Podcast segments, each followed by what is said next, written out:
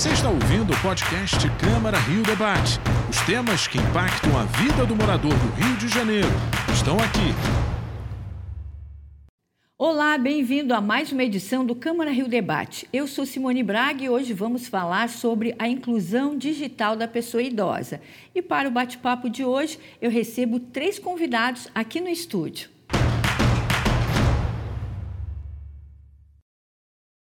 Eu começo com as apresentações aqui no estúdio, comigo a Ângela Risse, empresária e criadora do podcast A Culpa é da Minha Mãe. Seja bem-vinda, Ângela. Obrigada. Obrigada por estar aqui muito conosco. Grata.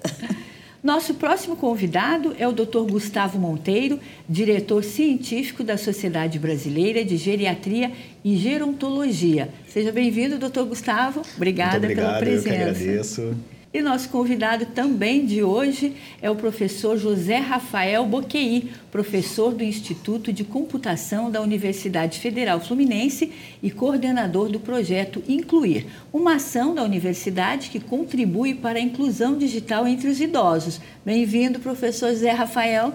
Obrigado pelo convite. Muito obrigada pela participação. E antes de começar a nossa conversa aqui, vamos acompanhar uma reportagem com algumas informações importantes sobre o nosso assunto de hoje. Vamos ver. Smartphones, aplicativos digitais, redes sociais e a infinidade de possibilidades do mundo digital deixam cada vez mais de ser exclusividade dos jovens. Se até 2020 ainda havia alguma dúvida sobre a inclusão digital dos mais velhos, a pandemia mudou de vez esse cenário. Segundo o IBGE, o percentual de uso da internet por pessoas com 60 anos ou mais saltou de 44,8% para 57,5% entre 2019 e 2021. É a primeira vez que mais da metade dos idosos acessam a rede no Brasil. Os principais objetivos são acessar as redes sociais, os serviços bancários e assistir a vídeos. Apesar dos números positivos, os idosos ainda encontram dificuldades no uso das ferramentas digitais.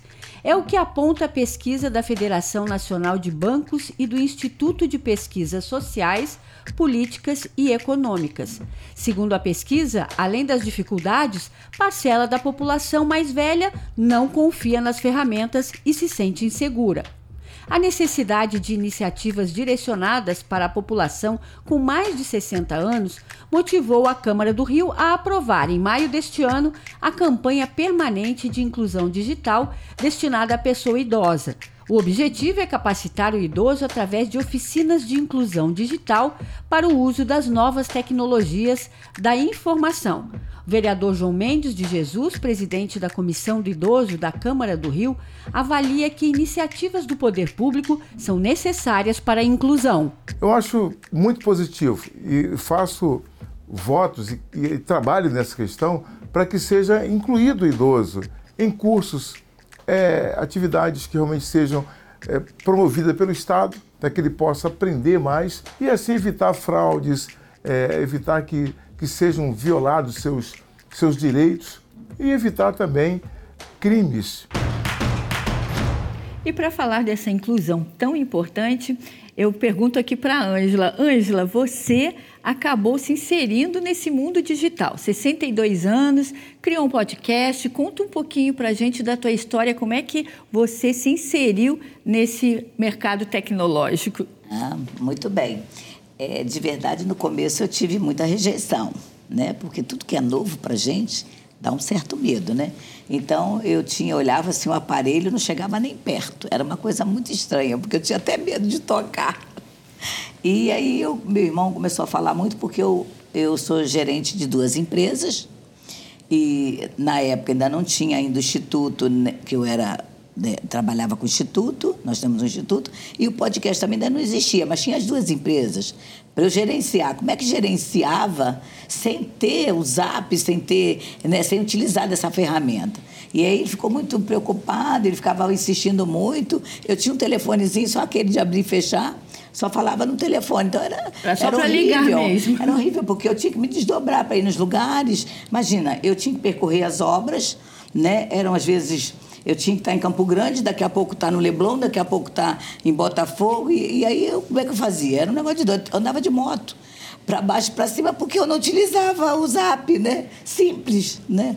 Aí ele me ensinou, eu, eu me lembro que no começo eu, eu, tocava, me dava nervoso, eu parava, não mexia. Muito tempo, ele insistiu muito tempo. Mesmo assim, era um sacrifício danado. Até que eu resolvi dominar o medo. Não, vou tirar o medo, porque se está todo mundo, os jovens estão fazendo, eu também posso. Aí comecei. O primeiro zap que eu tive, o smartphone, é, um LGzinho, bem, bem simplesinho, aí comecei a aprender a, a mexer com o zap, né? Primeiro a ligar, desligar, a, a, a, colocar as pessoas, agendar pessoas. Fui assim. E eu sentia dificuldade, porque quando eu pedi ajuda para alguém, um jovem, ele não tem muita paciência. Não tem paciência. Esse era um, esse era um fator muito complicado, porque ele não tinha aquela paciência. A gente tem a vergonha de ir para um lugar para pedir as pessoas para ensinar, né? Então fica assim, vergonha. Então, é, era uma série de fatores, até que eu aprendi. Aí comecei a dizer assim: você vai ter que aprender fazendo. Se quebrar, quebrou. Não tem problema, você compra outro. Vai, vai aprender. Eu aprendi. E hoje eu não posso trabalhar sem essa ferramenta, né? Hoje eu já lido com eu tenho iPhone, né? Já, eu só uso iPhone hoje em dia, né? É, porque é muito melhor, tem mais, dá mais condições para o meu trabalho, né? E já está então, inserida sim, agora? já. Já hoje, sabe mexer? Não sei mais viver Algum... sem o iPhone, pelo agora menos. Já né? não, não mais, mandar foto, falar com os encarregados, falar com as pessoas, decidir questões importantíssimas. E muito importante. Depois veio o Instituto também, que eu dependo também para estar de longe, né, ajudando a coordenar. E veio aí a ideia do podcast. Aí então não precisa nem falar nada, né? Porque o podcast é totalmente digital. digital. Como é que você faz, né? Exatamente. Mas eu encontrei muita dificuldade. E digo a você assim que eu tenho muita, muita ajuda, né? Tem muitas pessoas que trabalham comigo. Eu vou até certo ponto, ainda tenho medo. Eu pego o computador, às vezes eu. eu Algumas coisas. Não é sim, medo, na verdade, seria insegurança, né? A gente tá, pode falar, de, né? É, de estar tá errando, porque às vezes é. também você emitiu uma informação errada se você não souber, não tiver tranquilidade para fazer, como eu sou muito agitada também, eu tenho muita coisa também na cabeça, às vezes eu, eu tenho um cuidado, né? Para não passar a informação, é trocar. Eu troco muitas vezes, né? Para mandar mensagem para um, não era? E manda para outro. Faço uma confusão louca. Mas isso também acontece entre os jovens. É. Doutor Gustavo, falando dessa parte importante da saúde né, para os idosos, em que benefícios né, essa questão da tecnologia traz? É, a gente vem discutindo, debatendo muito isso nos nossos eventos da Sociedade de Geriatria e Gerontologia. Eu faço parte da diretoria científica da seccional do Rio de Janeiro e isso vem sendo um tema muito trabalhado em todos os nossos eventos, é, tanto para os profissionais quanto para as pessoas idosas, né, que participam também dos nossos eventos, né? A gente viu e a, a, pandemia foi uma grande medida disso, né? O quanto que a tecnologia pode trazer de benefício no acesso à saúde, no acesso à informação, na resolução de é, assuntos práticos do dia a dia, como resolução de é, problemas com banco, transferências bancárias, né? E como o acesso à tecnologia para aquela parcela de idosos que já eram inseridos no mundo digital trouxe um alívio para o isolamento, para aqueles momentos de isolamento, né? Então, é, a gente enxerga o mundo digital, na verdade, como uma ferramenta incrível de socialização, de acesso a trabalho, né, de vínculo familiar, vínculo social e até mesmo saúde. Né? Hoje a gente fala sobre a telemedicina, acesso a consultas, acesso a receitas digitais. Então, a gente enxerga isso como uma ferramenta poderosíssima para agregar qualidade de vida e facilidade, melhorando a independência, a autonomia das pessoas idosas. Né? Em relação à memória, doutor, isso ajuda porque é uma forma também da pessoa estar exercitando né, o cérebro. Tudo que é um desafio novo para o cérebro vale a pena. É uma forma de estimular a cognição. Claro que a gente sabe que o processo natural de envelhecimento do sistema nervoso central pode acarretar um pouco mais de dificuldade de aprender alguma coisa nova nunca vivenciada. Porque quando a gente fala de uma criança que já nasceu inserida no mundo digital, a criancinha está com um ano, dois anos mexendo lá na, no touchscreen do, do tablet ou do seu telefone. Então tudo soa de uma forma muito natural. E a gente sabe que para uma pessoa que passou por revoluções, se a gente fala de uma pessoa idosa que nasceu em 1940, vai ter 83, 84 anos, olha quanto ela viveu, desde a época em que nem existia computador, quando passou a existir computador sem internet, depois internet, depois as coisas foram ficando cada vez menores, né? A Ângela comentou sobre o tijolão que ela tinha. É, e né? aí que vai essa... mudando, é tudo vai isso. mudando. Então é mais desafiador. Exatamente. Mas é claro que aquelas pessoas que se propõem é, e têm um suporte social, como a Ângela bem comentou também, né? Tem um suporte social é, e uma possibilidade de aprender, sim, isso traz Com muito certeza, benefício né? para a cognição. Ok. Professor José Rafael, fala um pouquinho para a gente do projeto aí que o senhor coordena, que justamente fala dessa inclusão, né? Como é que ele acontece? Quais são as pessoas, né? O perfil de pessoas que procuram? É, o projeto Incluir ele começou em 2006, não é um projeto novo.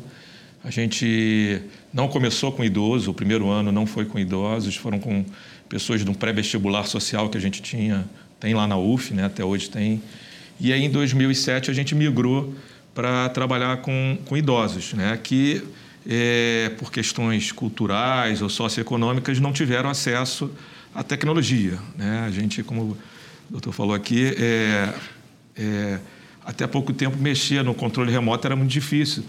Né? E hoje não tem jeito, a gente tem que mexer no controle remoto da televisão, né? e cada vez controles remotos menores, né? com menos é, é, dados. E, para os idosos a gente viu essa é, importância disso.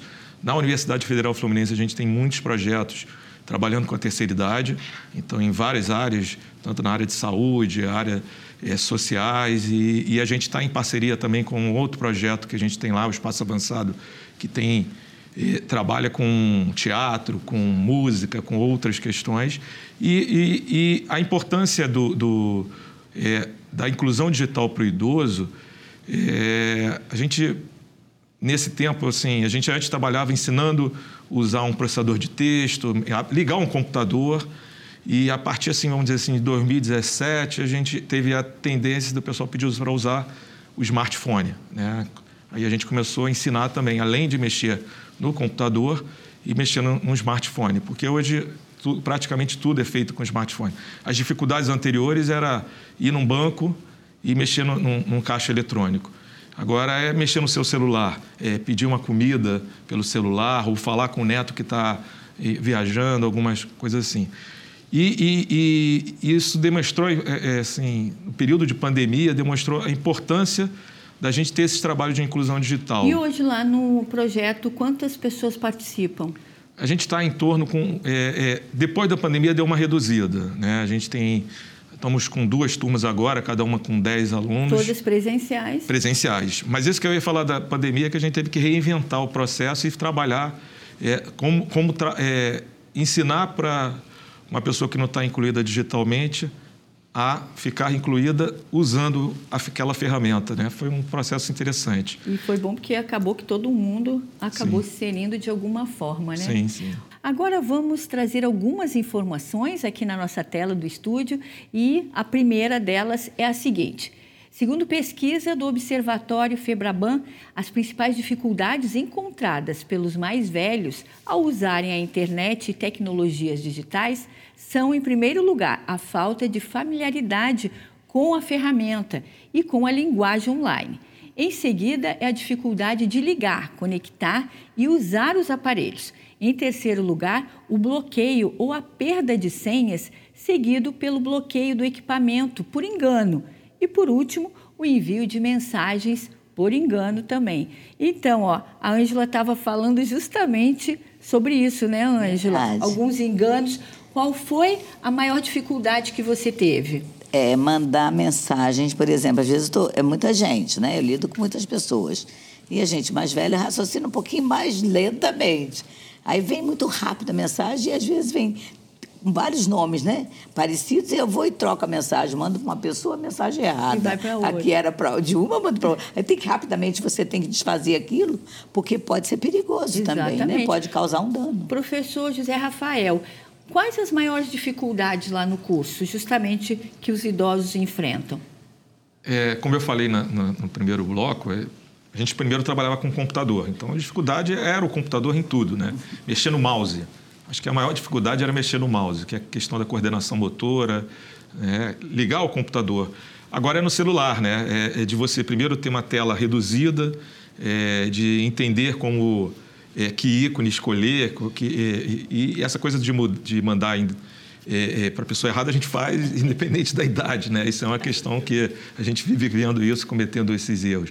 Mas a, a, e a, essa questão de senha também, né? A senha a gente precisa teoricamente ter uma senha diferente para cada coisa. Então você guardar para a gente, é, pessoas mais novas é difícil. Então você criar agora senhas com com letras maiúsculas, minúsculas, número, com símbolos. Então você decorar e aí acaba o idoso escrevendo num papel para tentar lembrar, né? Então tem essas dificuldades com a senha. Exatamente. Mas mexer nesses aplicativos sempre é difícil. Então vamos a algumas informações também a mais que nós temos aqui. O que pode melhorar? Na opinião das pessoas idosas, usuárias dos recursos digitais, existem alguns caminhos para ampliação e aprimoramento da inclusão digital dos mais velhos no país. Destacam-se a importância dos treinamentos, a necessidade de aprimorar a segurança contra golpes, o maior apoio da família e a adaptação de aparelhos para o público idoso. Doutor Gustavo, em relação a essas questões que nós acabamos de falar, né? Eu ouvi uma senhora falando que ela adorava receber um bom dia, boa noite no WhatsApp, coisa que às vezes as pessoas odeiam, né? principalmente no grupo.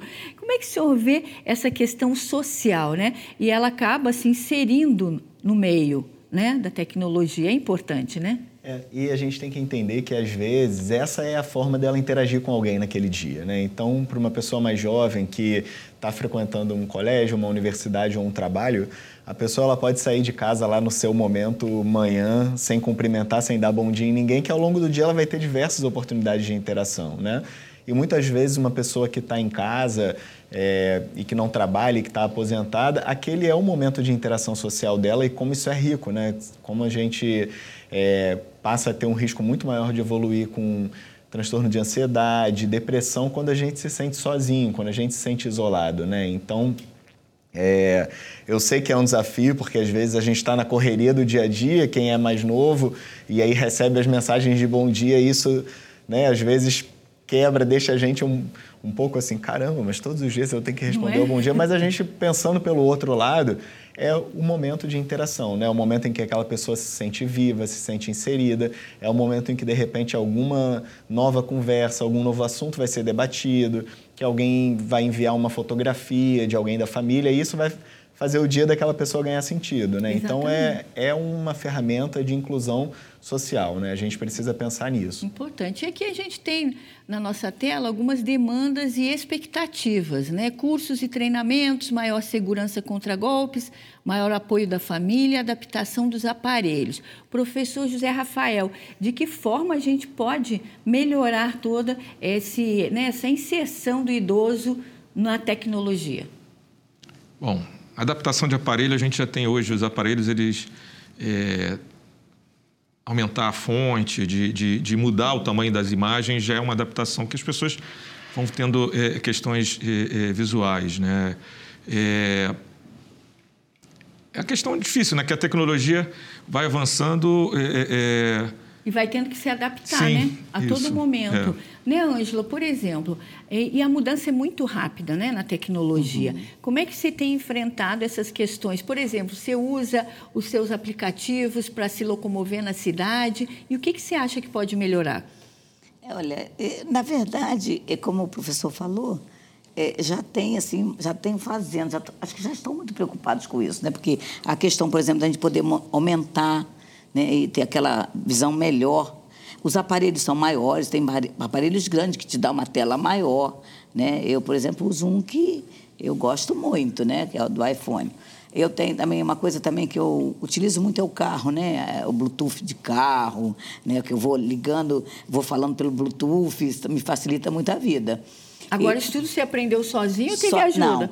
Você foi mexendo lá? É, no... É, na verdade, a, a, gente aprende muito mexendo, mas eu sempre tive, sou, sou uma mulher muito abençoada, sou muito amada. Então, você é um tem sempre, aí de sucesso. Tem sempre alguém do meu lado, né? Tem Michele, que é a secretária, tem a opção de pessoas à minha volta. Para dar esse apoio Sim, todo. Mas é claro que é, ensina, mas é difícil mesmo ensinando, porque os nomes não são nomes, é, é, não são nomes é, é, é inglês, a maioria. A gente tem dificuldade para memorizar. Esse é um problema que eu acho que é o maior problema. Exatamente. Eu até ia falar, doutor Gustavo. Se tivesse uma tradução. Isso, a gente fala muito. Eu, eu costumo dizer que é uma alfabetização digital, porque é tudo novo. Aí temos palavras, o hacker, Facebook, o WhatsApp. Como é que é essa questão para as pessoas mais velhas aprenderem isso de novo, essa alfabetização digital? Sim. O senhor falou que é mais difícil, mas não é impossível. Não, eu queria trazer dois pontos é, dessa, dessa nossa última fala. Um era justamente isso que você me perguntou. O envelhecimento não traz uma incapacidade de adquirir novos conhecimentos e novas informações. Esse é um ponto que tem que estar claro na nossa cabeça. Né? Então, assim, ah, 90 anos, não vou nem tentar, 80 anos. Não, o envelhecimento não acarreta por si só é, uma incapacidade de adquirir novos conhecimentos. Esse é um fato. Entretanto, a gente sabe que os idosos têm um risco aumentado das comorbidades. Então, as doenças neurológicas, as doenças cardiovasculares, as doenças metabólicas, elas costumam ser mais frequentes nos idosos e essas doenças podem atrapalhar a aquisição de novos conhecimentos. Então, é, daí eu já falo da importância né, das pessoas idosas terem seus acompanhamentos clínicos para ver se a saúde anda em dia. É, o que acontece é que é natural do processo de envelhecimento é uma certa lentidão no, no processamento de novos conhecimentos e novas informações. Então, geralmente essa, esse público requer mais estratégias, como o professor estava comentando, né? requer mais repetições. Né? Então, eu acho que é isso que precisa estar na nossa cabeça também. Né? A gente precisa adaptar. Não adianta a gente querer pegar a mesma forma que a gente passa o conhecimento para uma pessoa de 6 anos, 10 anos, 20, 30 anos e tentar passá-la da mesma forma para uma pessoa de 70, 80, porque não vai dar certo. A gente precisa de estratégias. Um outro ponto só que eu queria falar, fugindo um pouquinho da pergunta, mas pegando um gancho que a Ângela falou, é que a gente precisa também entender e adaptar a tecnologia quando a gente fala de pessoas idosas, entendendo o processo de envelhecimento, por quê? Vocês comentaram sobre o uso de navegador de GPS, né? A gente precisa ter um certo cuidado, porque o envelhecimento por si só, ele pode trazer alguma dificuldade e lentidão na atenção dividida e na atenção seletiva. Então, quando a gente tenta fazer duas coisas ao mesmo tempo, é, ou dividindo a atenção da mesma forma, ou precisando focar mais em uma, mas tendo a outra ali como uma via acessória de informação, isso pode gerar falha. Porque Como, por isso... exemplo, nessa questão de dirigir, o senhor está falando dirigir e está prestando atenção no GPS, isso. na localização. Então é importante a gente ter também, né, é, as pessoas que trabalham com isso, com certeza o professor tem, tem essa experiência lá na, no, no projeto dele, é, que é claro que isso não, não é no intuito de inviabilizar, mas da gente ter uma atenção, para a gente não inserir essa tecnologia e provocar um, por exemplo, fazer com que a pessoa é, se envolva no acidente de trânsito, que isso pode trazer uma repercussão emocional e psicológica muito pior. Bem pior, né? exatamente. Professor, pode falar Não, que o senhor é, queria é, complementar. Ele falou uma coisa interessante. A gente, no início do quando a gente começou o curso, a gente tinha, dividiu em duas turmas, é, básico e avançado. Né? A ideia era uma progressão.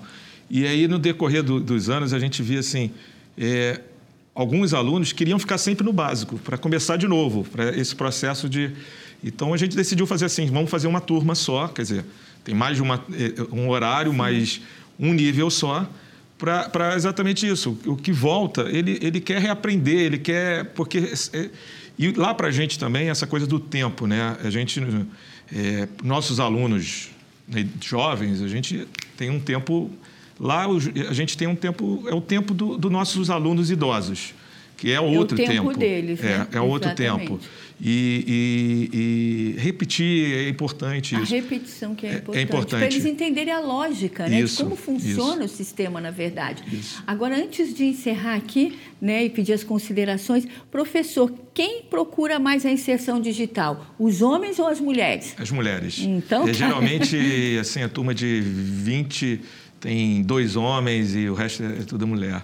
Inclusive também, eu não comentei, é, o projeto é é, tem bolsistas, né, que são os nossos alunos de graduação, ele é todo baseado com os alunos, que é interessante que os jovens, né, eles, eles saem do curso, quando depois, é, quando eles terminam participar desse meu projeto de extensão, eles saem com uma visão diferente do idoso, é importante isso, e, e, e, esse, e esses jovens, ele, ele, eles... É, é, tem um contato melhor com esse idoso e aprende a lidar e aí eles levam para casa esse conhecimento para os avós. Que é, muito importante, é, é, é super importante isso. Com certeza. Agora, para encerrar aqui o nosso programa, as considerações finais, Ângela, qual a mensagem que você quer deixar aí para quem está nos ouvindo? Só dar uma, é, eu quero só deixar claro até para quem está nos assistindo que o que o doutor falou, o doutor, muito importante. Eu no carro eu só ouço ligação, eu só uso Bluetooth, boto, geralmente eu ando com alguém, né? Então bota no, no, no Bluetooth para escutar só o que a pessoa está falando. Eu detesto não uso GPS. Eles pegam e, e veem se eu tiver. Se eu estiver sozinho, só vou no lugar que eu conheço. Já está focado. Eu então. sou o GPS. Eu okay. falo sempre Então, melhor ainda, hoje você é, GPS. Para que haja um cuidado, realmente, porque é perigoso. Porque tem por essa consciência. Por né? isso que eu não uso, porque okay. eu sei do perigo, que é mesmo. Ok. Ângela, dá tua mensagenzinha aí final para quem está nos ouvindo. Queria pedir, se tiver algum jovem, os jovens que estão nos assistindo, que tenham mais paciência com os idosos, porque a gente sabe às vezes, mas às vezes não sabe tudo daquilo que está querendo ver o aplicativo, né? E aí não sabe lidar, por exemplo, se esqueceu uma senha ou se errou, o troço volta, perde, aí tem que voltar tudo de novo, ou tem que fazer de outro modo. Então, às vezes eu noto que o jovem não tem muita paciência. Então é a paciência, a mensagem. Paciência, okay. Que tenham paciência com os Doutor idosos. Gustavo, por favor. Acho que a minha mensagem é assim, é uma sociedade que não, valori, que não valoriza né, a inserção digital dessa população idosa, que é a que mais está crescendo, não vai para frente. Essa troca intergeracional que o professor comentou, isso a gente já vem discutindo no, na gerontologia, na geriatria há muitos anos, o quanto isso é rico, né? não, não só para os idosos, mas para as crianças e adolescentes também. Então, essa é uma excelente estratégia. Né?